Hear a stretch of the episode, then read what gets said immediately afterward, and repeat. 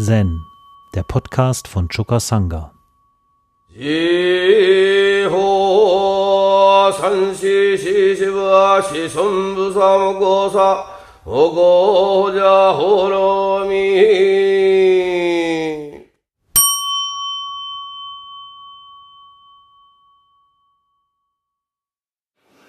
Das heutige Beispiel ist aus dem Hekigan Roku Nummer 29. Daisui, es wird mit dem anderen vergangen sein. Engos Einleitung. Wenn Fische schwimmen, wird das Wasser aufgerührt. Ein Vogel fliegt und verliert eine Feder. Gast und Gastgeber sind klar unterschieden, schwarz und weiß sind scharf getrennt. Es ist wie bei einem klaren Spiegel auf dem Ständer und einem strahlenden Juwel in der Hand. Wenn ein Mensch aus Han erscheint, wird er reflektiert. Wenn ein Mensch aus Ho kommt, wird er gespiegelt. Töne erklingen, Farben erscheinen. Wie kommt es, dass das so ist? Sieh das folgende Beispiel. Ein Mönch fragte Daisui, wenn das Kalperfeuer aufflammt und der große Kosmos zerstört ist, möchte ich wissen, ob es vergeht oder nicht vergeht. Sui sagte, es wird vergehen. Der Mönch sagte, dann wird es mit dem anderen vergangen sein? Sui sagte, es wird mit dem anderen vergangen sein. Und Setschus Gedicht, blockiert durch die doppelte Barriere, fragte der Mönch aus dem Herzen des Kalperfeuers. Wunderbar die Worte, es wird vergehen mit den anderen. Tausende von Meilen wanderte er vergeblich auf der Suche nach einem Meister. Also kleine Erläuterung am Anfang. Ein Kalpa ist ein Weltzeitalter. Eigentlich ist es die Zeit zwischen dem Entstehen und Vergehen eines Universums. Es wird in vier Perioden eingeteilt. Kalpa der Entstehung, Kalpa der Entwicklung,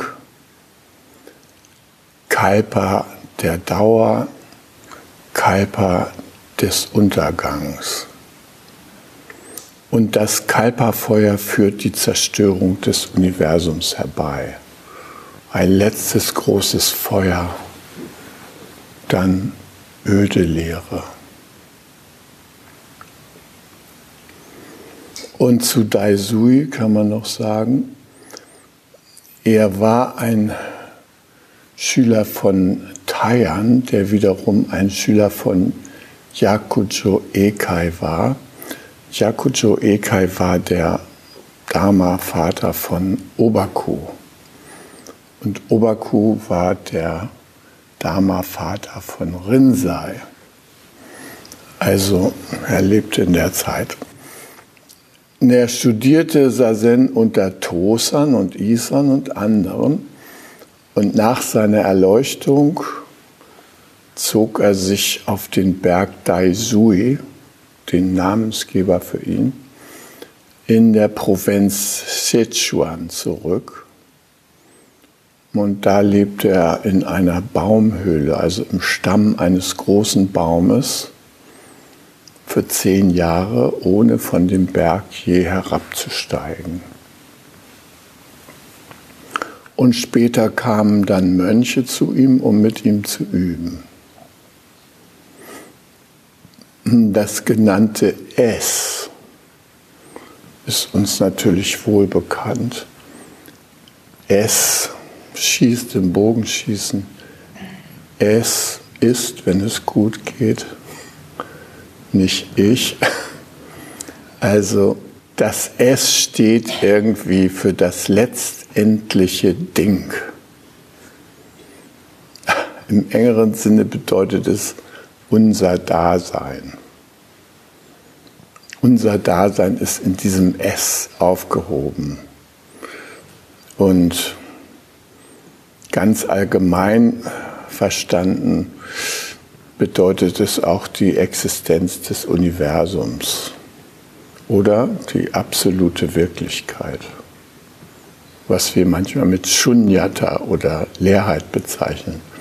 Das ist auch es im Sinne dieses Korans. Ja, und dieser Mönch, der war äh, in großer Sorge, ja, wird es vergehen oder nicht, wenn sowas wie das Kalperfeuer kommt, ja?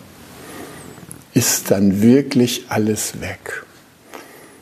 Denn dieser Mönch, dem lag die Unvergänglichkeit seiner Seele oder seines Selbst am Herzen. Also man steigt ja schon mal in den Sarg, aber dann wird man ja wiedergeboren und dann geht es ja immer weiter und so. Ich kenne viele Leute, die sagen, ja, das, äh, dann werde ich eben, dann gehe ich und dann werde ich wiedergeboren. Ja? Nach buddhistischer Auffassung ist das keine sichere Sache, weil es eine große Rarität ist, dass wir in menschlicher Gestalt geboren werden und dass wir alles dran setzen sollten, um in dieser Inkarnation, in der wir gerade sind, das größtmögliche Potenzial an Erwachen hervorzubringen. Weil wir wissen nicht, ob es da noch mal ein Weiter gibt. Gut, ich habe den Roshi gefragt, äh, was ist, wenn du stirbst? Und er hat gesagt, ich werde immer unter euch sein. Allerdings werde ich keinen Mund haben, um zu sprechen keine Augen, um zu sehen und keine Ohren, um euch zu hören. Aber ich bin immer da. Ist ja irgendwo tröstlich, ja. Aber was ist, wenn das Kalperfeuer kommt? Hm. Ist er dann noch da oder nicht? Ja. Gut, also dieser Mönch, der war mit dieser brennenden Frage beschäftigt und er wollte wirklich wissen, geht es dann auch unter? Und eigentlich hatte Daisui schon die Antwort gegeben, aber äh, er dachte, ich frage einfach nochmal nach. Ja?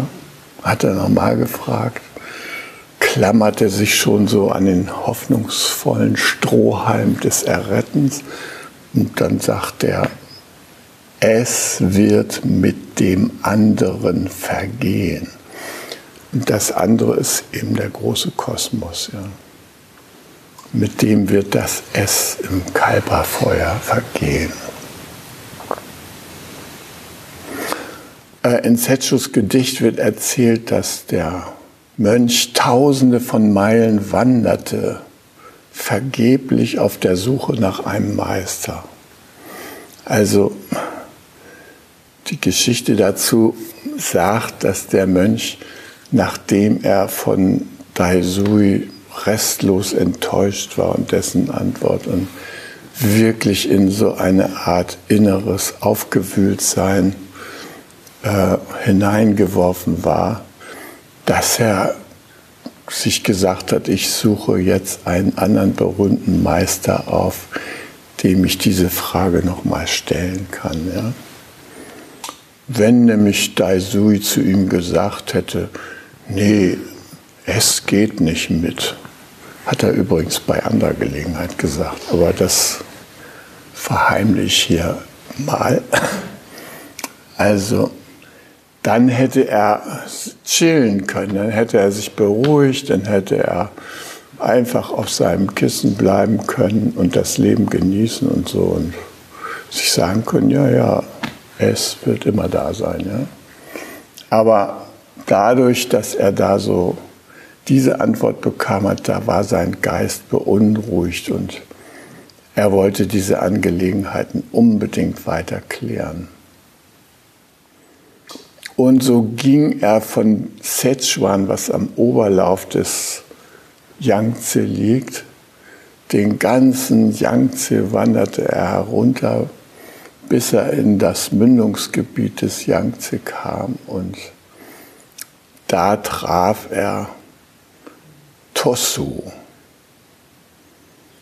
Ja, dem erzählte er die ganze Geschichte und Tosu brachte daraufhin Weihrauch aus in Richtung des Berges Daisui ja, und machte Niederwerfung und erwies dem Meister Daisui seinen allergrößten Respekt. Und dann sagte er zu dem Mönch, ein weiterer Heiliger ist in Sichuan erschienen. Daisui ist ein großer Meister. Kehre schnell zu ihm zurück. Bekenne deinen Irrtum und folge ihm. Daraufhin kehrte der Mönch um und wanderte zurück zu Daisuis Berg.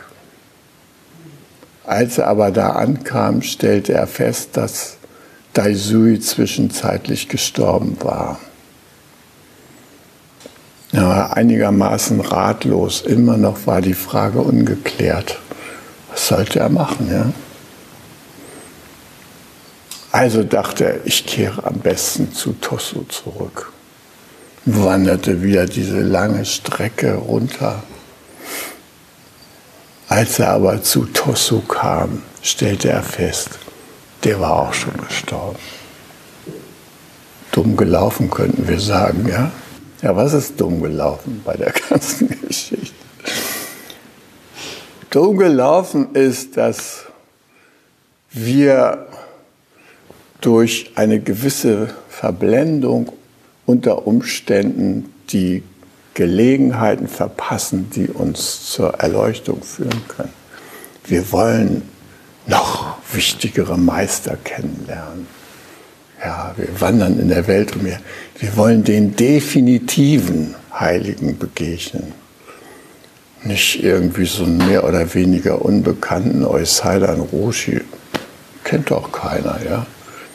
Nein, das ist schon ganz anders mit Sai Baba, der hatte immerhin 50 Millionen Anhänger, ja. Oder Osho, ja, gibt es viele, ja.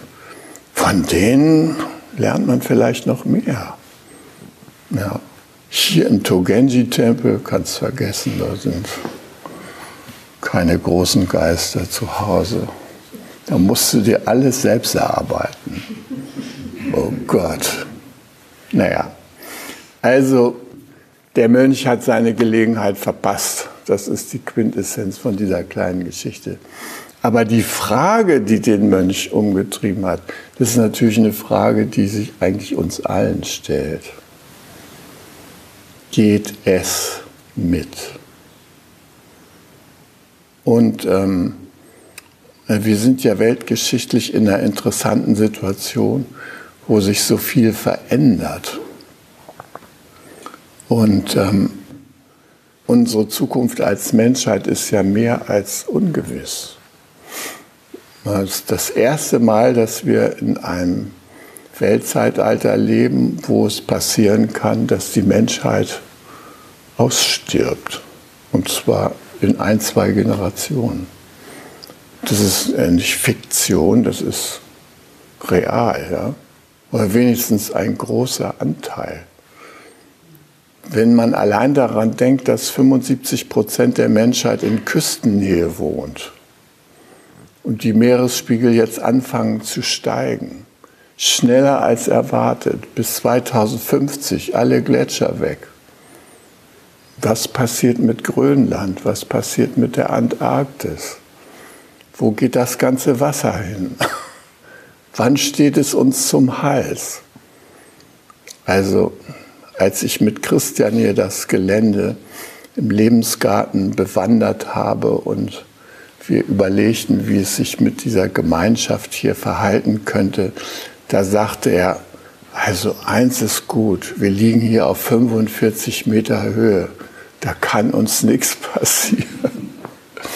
Ja, wir haben schon damals ein bisschen gewitzelt über ansteigende Meeresspiegel, das konnte man ja schon seit längerem annehmen und haben dann so gedacht, naja gut, dann können wir hier da diesen Munitionsberg, da machen wir ein, ein großes Auffanglager für Flutvertriebene. Ja.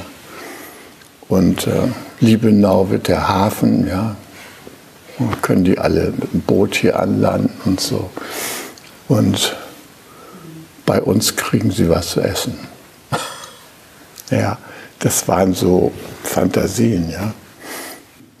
Ja, heute muss man befürchten, dass es ähm, in die Richtung sich entwickelt. Vor allem, weil die Akteure sich blind stellen. Die Akteure, die diese Erderwärmung hervorbringen, die stellen sich blind. ExxonMobil hat seit 1970 einen großen wissenschaftlichen Apparat unterhalten, um Prognosen über die Folgen der Verbrennung von Erdöl zu erheben. Wie sich jetzt herausgestellt hat, sind diese ganzen Prognosen, was die Erderwärmung angeht, zutreffend gewesen.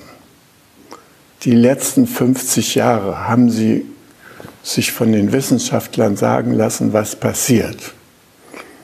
Sie wussten es. Und gleichzeitig haben sie eine Kampagne nach der anderen gestartet, die geleugnet hat, dass die Erderwärmung irgendwas mit dem Erdölverbrauch oder sowas zu tun haben könnte. Und sie sind immer noch dabei, das einzuschränken. Es gibt schon Leute, die ExxonMobil verklagt haben, äh, einfach aufgrund dieser eindeutigen Beweislage. Die wussten Bescheid, aber die Gerichte sagen, nee, also das reicht noch nicht. Und es gibt auch noch einen anderen Grund, warum es nicht reicht, weil nämlich 86 Prozent der Wahlkampfgelder für die Republikaner bei der letzten Präsidentschaftswahl aus dem Bereich der Erdöl- und Kohleindustrie gekommen sind. Da kann man einfach nicht klar schauen, wenn man so viel Geld kriegt für Fake News. Da bleibt man lieber in der Echokammer und sagt, nee, nee, wird schon alles gut gehen und so. Alles Hysterie. Ja, und das ist so ein bisschen unsere Lage. Ja? Wir, manchmal denke ich, es kann doch nicht sein, dass wir wirklich wie die Lemminge da einer hinterm anderen hertrotten und sagen, ja, es wird alles so bleiben und so weiter. Ja? Keine Sorge und so. Ich war ja jetzt in Ferien über Weihnachten auf La Palma und äh, diese Kanareninsel, die liebe ich eigentlich sehr. Ich war zwar zuletzt vor, was weiß ich, 25 Jahren oder so dort, weil ich zwischendurch meistens auf Gomera war bei Winter. Aber ich bin da wieder hin und dann habe ich gedacht, ja, El Remo, das ist doch so ein schöner abgelegener Fischerort. Aber was für mich das Interessanteste war, El Remo, das war gar nicht so einfach zu erreichen. Man musste nämlich fünf Kilometer über die frische Lava fahren. Dieser Vulkan, der da vor äh, 14 Monaten ausgebrochen ist, der hat da ein ziemlich großes Stück verwüstet Ich habe euch hier mal eine Karte, die ich so als Autokarte mitkriegte. Ne? Wenn man ein Leihauto da nimmt, gibt es da eine Karte, liegt dann im Auto drin, da könnt ihr sehen, so einen großen schwarzen Fleck. Ja? Das ist die Lavazone. Und El Remo liegt hier unten und der Flughafen liegt hier und man muss erstmal hier rüber und dann. Also, naja, ich hatte mich eigentlich ein bisschen zu wenig informiert, muss ich ehrlicherweise sagen. Ich dachte, El Remo, schönes Fischerdorf, das kennst du noch von früher. Da niste dich mal ein. Ja, und dann stellte ich zu meiner Verblüffung fest, es geht da über die Lava, fünf Kilometer lang auf so einer Art doppelgleisigen Feldweg. Also eine Behelfsstraße, Behelfsweg ist da. Und ähm, äh, dieser Weg wird ständig weiter aufgeschüttet, weil es nämlich da drunter noch immer warm ist. Angeblich ist ein, Kilo, äh, ein, ein Meter unter der Straßenoberfläche 700 Grad. Weshalb auch gesagt wird, man soll da nicht anhalten. Ich habe mich selber überzeugt, dass das gefährlich sein kann. Ich fuhr eines Abends da über diese Behelfsstraße zurück und direkt neben der Straße, also sagen wir einen Meter von dem Weg entfernt, guckten so zwei rotglühende Lavaaugen aus der Lava heraus. Ja? Ungewöhnlicher Anblick. Die waren ganz zutraulich und haben sich nicht bewegt, aber sie waren ganz schön feurig, ja, sahen die aus. Naja, diese Lava hatte auch äh, den Effekt, dass die äh, Internetleitungen nach El Remo verschmort waren. Also es gab dann nur so ein kleines Behelfsinternet irgendwie. Ähm, ich konnte also nicht wirklich meinen Computer da auspacken und ins Internet gehen.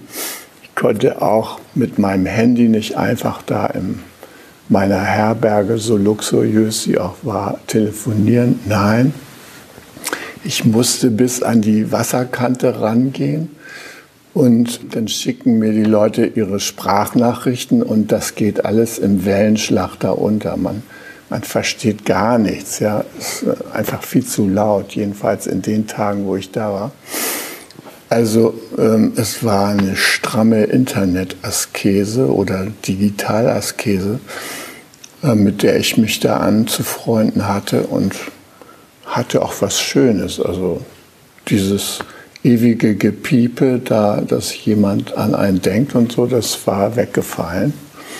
Und ab und zu, wenn ich mal irgendwie nach Los Llanos oder so gefahren bin, dann konnte ich mal so den Stand der Nachrichten, was mein Handy anging, kontrollieren. Bis zu dem Tag, wo ich mein Aufladekabel verlor. Also das war ein interessanter Moment. Ich hatte inzwischen zwei ehemalige Lebensgärtnerinnen aufgetan, die da auf La Palma dauerhaft wohnen. Und äh, die haben mich so eingeladen zu einer Weihnachtsfeier und Silvesterabend. So. Ähm, das waren irgendwie so meine unmittelbaren Kommunikationspartner da. Ja, Schnur weg und dann konnte ich so sehen, noch 60 Prozent, noch 50 Prozent, noch 40%, noch 20. Jetzt hier Notstrom oder was weiß ich, also Sparmodus, ne? weg. Und äh, ich konnte gerade noch so meine WhatsApps loslassen, also mein Aufladekabel ist weg. Ihr werdet von mir demnächst nichts mehr hören und so. Naja, stundenlang habe ich dann in meiner Luxusherberge nach dem Kabel gesucht, es war nicht aufzufinden. Und irgendwann ist mir eingefallen, du hast doch so eine Batteriebank mitgenommen. Ah, da, da könntest du jetzt ja nochmal versuchen. Dann konnte ich mit der Batteriebank mein Handy nochmal aufladen. Und Ja, dann habe ich mich da über die Batteriebank versorgt. Dann konnte ich wieder kommunizieren, so wie wir das jetzt ja modernerweise tun, ja. Naja, und konnte da meine Ausflüge und sowas organisieren.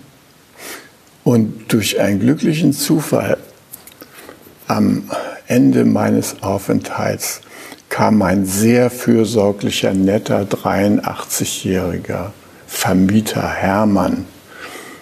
Der kam nochmal auf mich zu und hat mich nochmal zu meinem Auto begleitet. Wir haben uns echt gut verstanden da. Und dann sagte er zu mir, du, ich habe da im Sand so ein Kabel gefunden. Ist das vielleicht deins? War mein Handykabel, ja habe ich rechtzeitig gekriegt, um dann im Flugplatz wieder nachzutanken und so weiter. Ja, ja also mich hat das sehr beeindruckt, was da auf der Insel passiert ist in dieser Vulkanzeit und dass da sehr viele Leute ihr, ähm, ihre Häuser verloren haben. 3000 Häuser sind von der Lava platt gemacht worden. Äh, unter anderem auch dort, wo die Esther gewohnt hat, die ich besucht habe.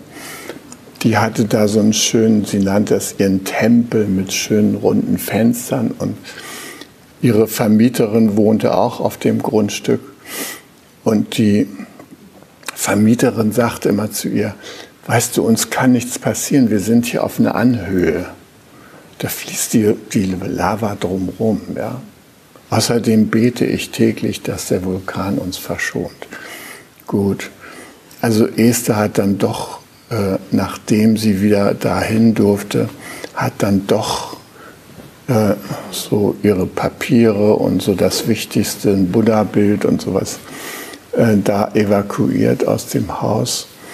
Und die Vermieterin hat aber vertraut und am allerletzten Tag der zwei Monate, des zweimonatigen Ausbruchs ist eine riesen Lavawelle über das Grundstück hinweggegangen und weg war es. Und äh, die Menschen da, die, die mussten sich ja mit dieser Naturgewalt irgendwie abfinden. Also äh, das ist ja, da konnte man ja niemand mehr verantwortlich machen da speit der Vulkan Feuer und das war's dann, ja. Und ähm, ich habe dann mit Esther darüber gesprochen. Sie hat gesagt, sie ist ein paar Mal da über diese Lava dann gefahren später und am Anfang musste sie jedes Mal weinen. Alles war weg. Und dann so allmählich hat sich in die Lage da reingefunden. Ja. Aber da haben viele geweint. Und das kann uns auch passieren. Wir sind auch allen möglichen Mächten ausgesetzt und leben da so naiv vor uns hin und denken, wird schon alles gut gehen, ja. Kanada zum Beispiel, habe ich auch gedacht, geht alles gut kommt der größte Sturm aller Zeiten und reißt da Tausende von Bäumen aus. Ja? Hat kein Schwein mit gerechnet. Zwölf Tage Stromausfall, nur um mal eine kleine Konsequenz zu nennen. Ja? Also die, die Menschen, die auf La Palma wohnen, die wissen ja, dass sie auf einer Vulkaninsel leben. Und äh, das ist ja auch nicht der erste Vulkan, der da ausgebrochen ist, sondern ähm, als ich da noch war, da war gerade so ein junger Vulkan an der Südspitze ausgebrochen. Da konnte man reinschauen in den Vulkan und sehen, wie da so der hm, Gase entwickelt und so. Naja, ich war ja dann nun in El Remo und ich war am Sonntagabend angekommen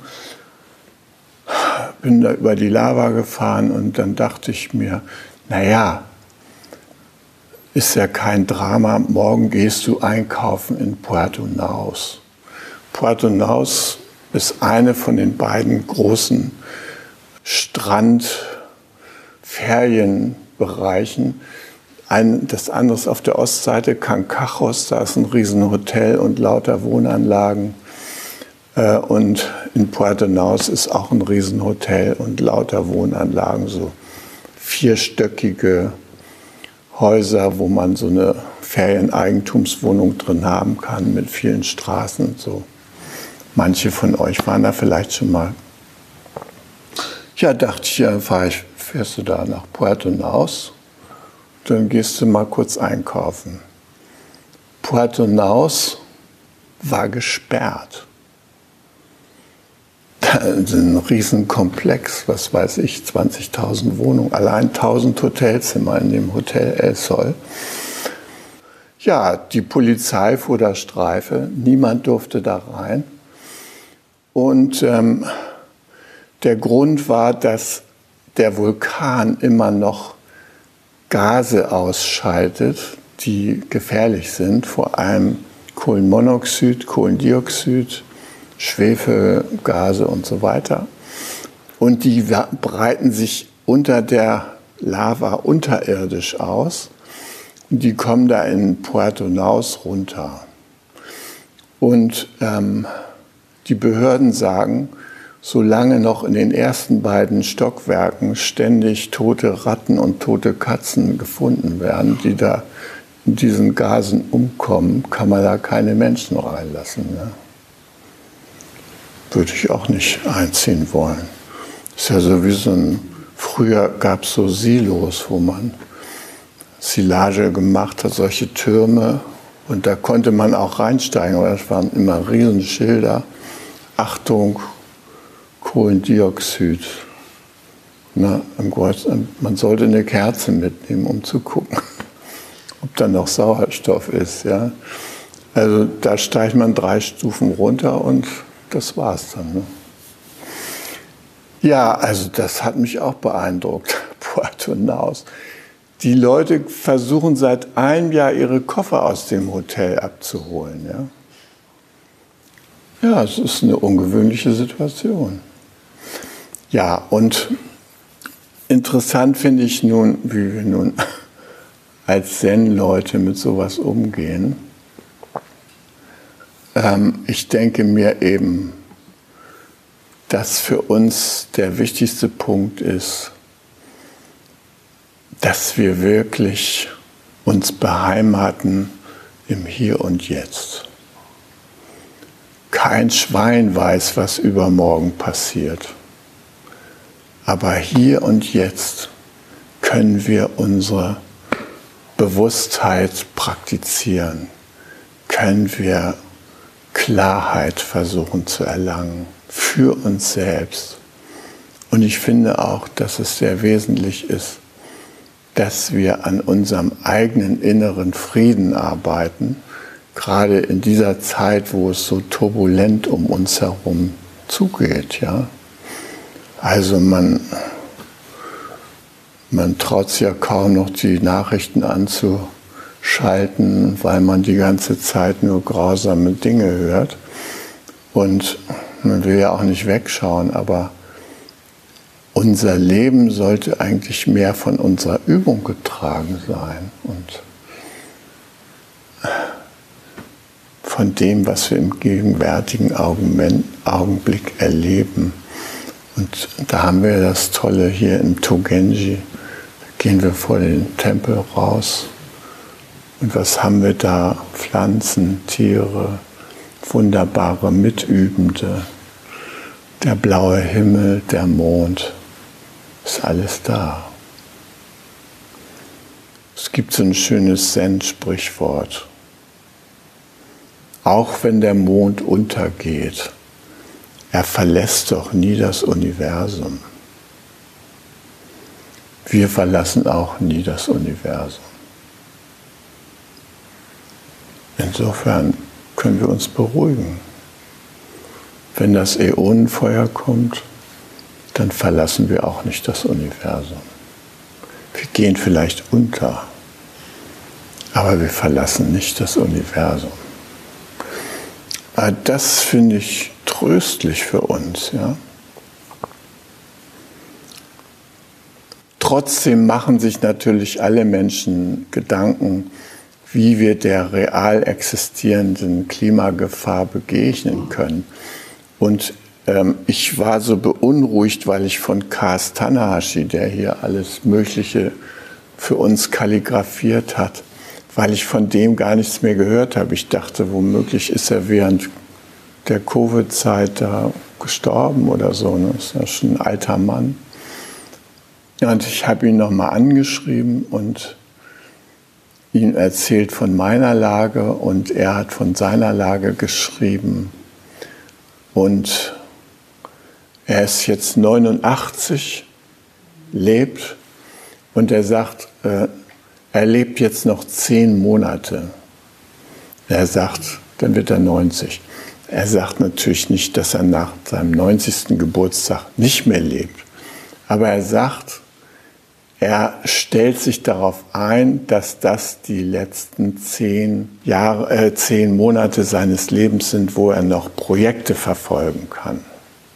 Er hat jetzt schon einen Herzschrittmacher und er sagt, er hat sich klar gemacht, dass er nicht ewig lebt.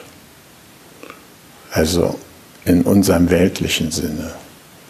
Er bleibt ja immer da, das wissen wir ja. Aber in diesem weltlichen Sinne wird er nicht ewig unter uns sein. Und er hat mir dann einen Aufsatz von sich zugeschickt.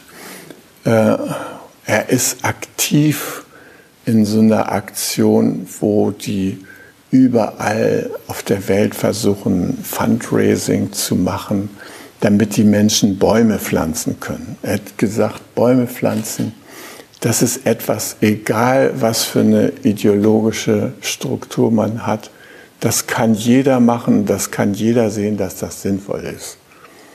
Die Bäume brauchen CO2 und je mehr Bäume wir pflanzen, umso mehr geht das zurück und CO2 ist ja eigentlich die Atemluft der Pflanzen, ja und der großen Bäume, die könnten damit sehr viel anfangen. Und schon äh, vor 30 Jahren hat ja Danon Perry sogenannte Peace Trees Aktionen gemacht.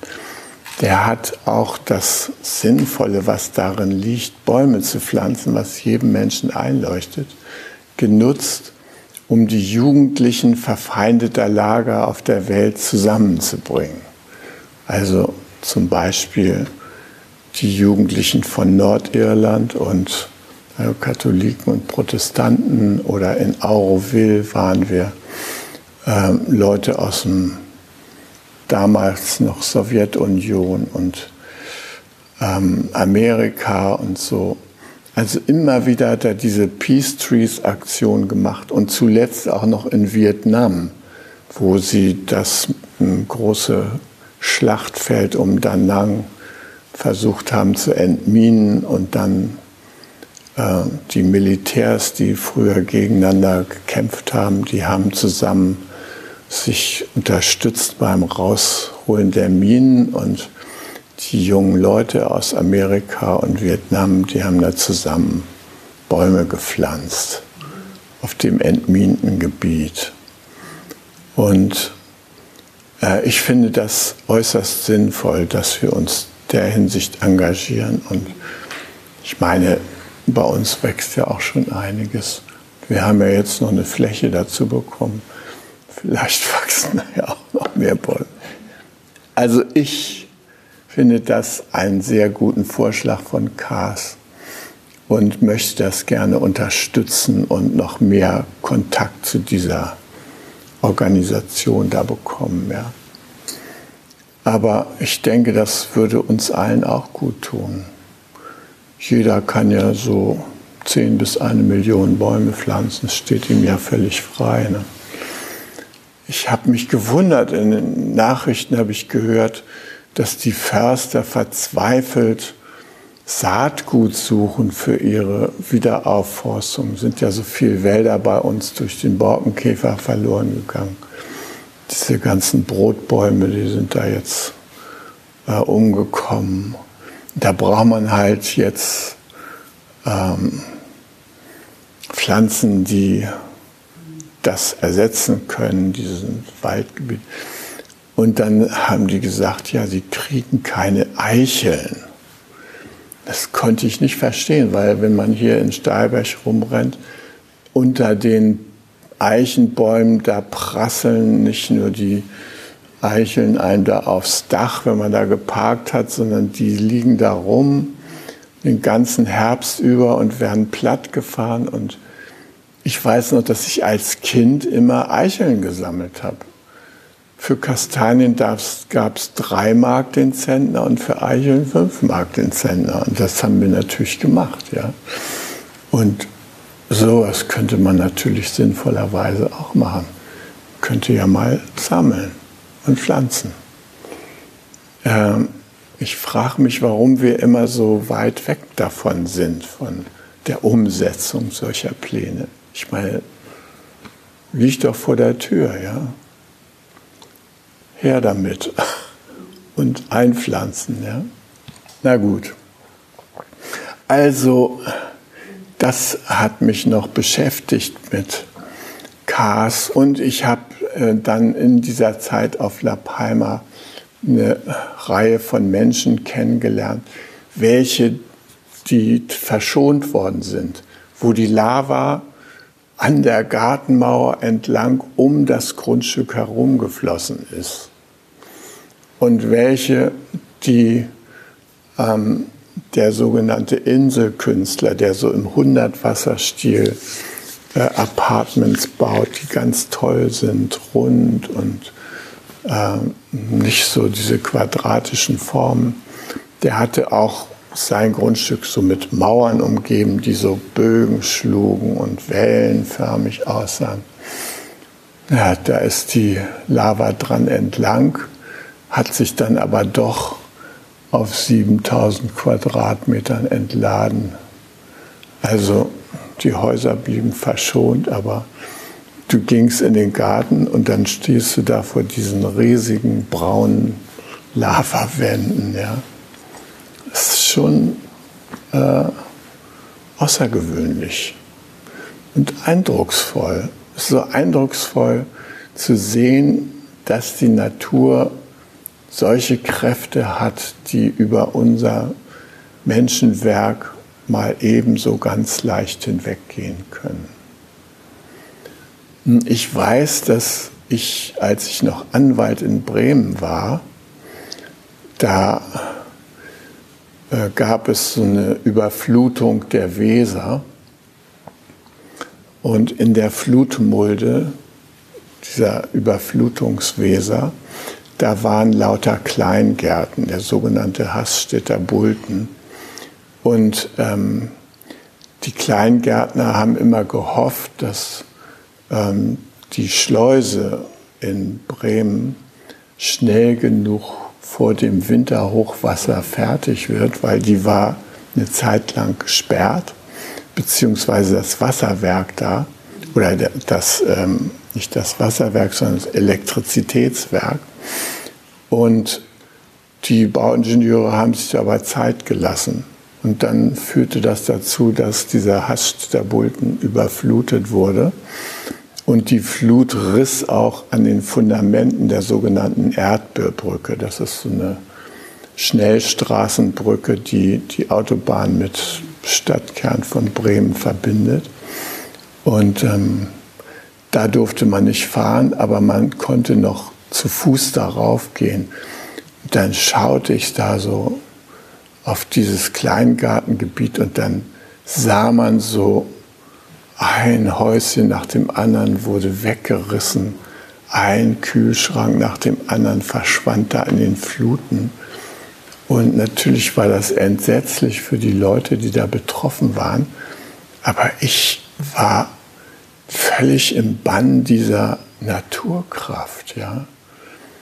Also, dass das einfach passiert, dass die Natur noch so mitredet in unserem Leben, das hat mich damals schon sehr beeindruckt.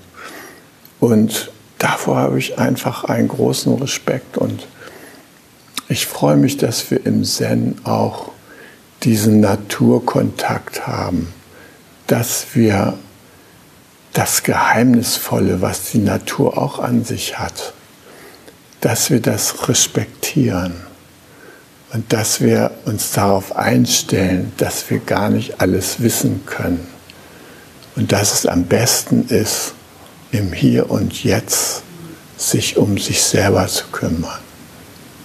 Hi. Um jungen Menschen den Aufenthalt im Togenji zu ermöglichen, bitten wir um ihre Spende. Alle Spendenmöglichkeiten finden Sie auf chukasanga.de/spenden.